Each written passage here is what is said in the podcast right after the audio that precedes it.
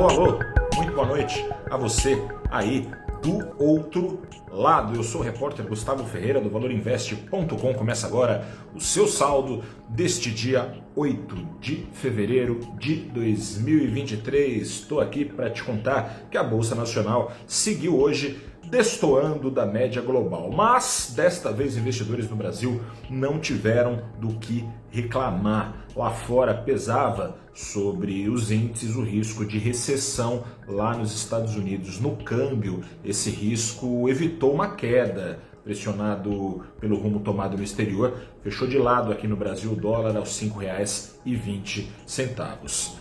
A cena internacional, no entanto, passou praticamente batida pelo mercado de bolsa brasileiro, enquanto o ministro das Relações Exteriores, o senhor Alexandre Padilha, fazia vezes de bombeiro e o principal índice da bolsa, o Ibovespa, disparou hoje 12, 12 não, né? Quem dera, 2% principal é, veículo de sustentação dessa disparada de 2% foi uma disparada ainda maior das ações do Itaú. Ações do Itaú que dispararam 8% na sequência da divulgação do balanço de 2022 fechado, né, do quarto trimestre. Você pode acompanhar em detalhes o lucro no ano ficou aquém do desejado, mas dois fatores em especial empolgaram investidores. Para começo de conversa, para 2023, o banco projetou um crescimento nos lucros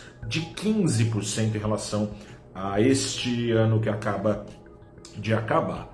Outro ponto, o banco deu mostras, de acordo com analistas, de que tem bala na agulha para segurar o tranco de eventual calote das americanas, caso esse seja o resultado de uma recuperação judicial mal sucedida eventualmente. Vindo a vaca fria do dia e o personagem do dia é Alexandre Padilha, não é a primeira vez que ele exerce esse papel de bombeiro hoje tal e qual da outra oportunidade, faz algumas semanas, ele apareceu para tentar distensionar a relação entre governo e Banco Central. No meio dessa tarde, ele turbinou o apetite ao risco no Brasil quando atacou de uma só vez três focos de incêndio relacionados a juros, focos esses alimentados pelo chefe do bombeiro, o presidente da República Luiz Inácio Lula da Silva.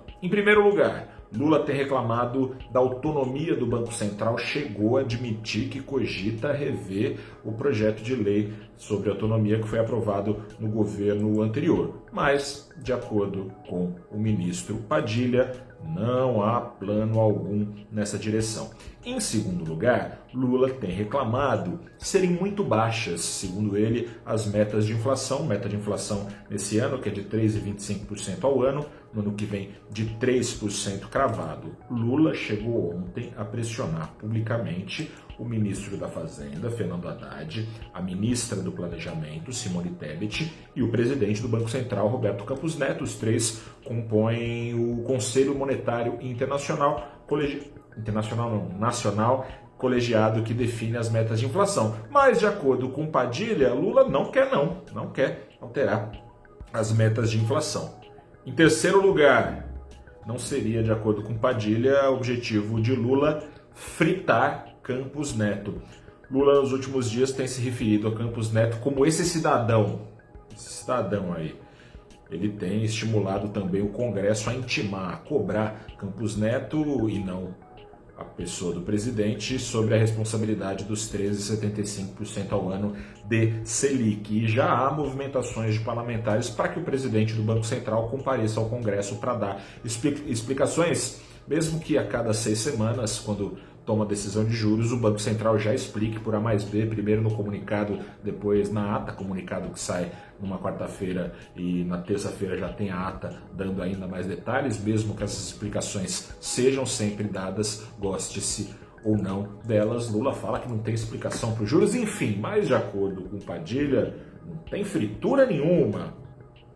Agora é esperar para ver se a próxima rodada de declarações do presidente vai confirmar esses apontamentos de Padilha. Enquanto isso, o pessoal resolveu pôr a mão no fogo, ou não no fogo, né? Já que surgiu um bombeiro para apagar incêndio, enfim, bastaram esses apontamentos de Padilha para investidores reduzirem a sensação de risco, tomarem fôlego e entrarem na bolsa do Brasil caçando descontos. Agora é aguardar, é esperar para ver. Um grande abraço, boa noite, até a próxima, tchau.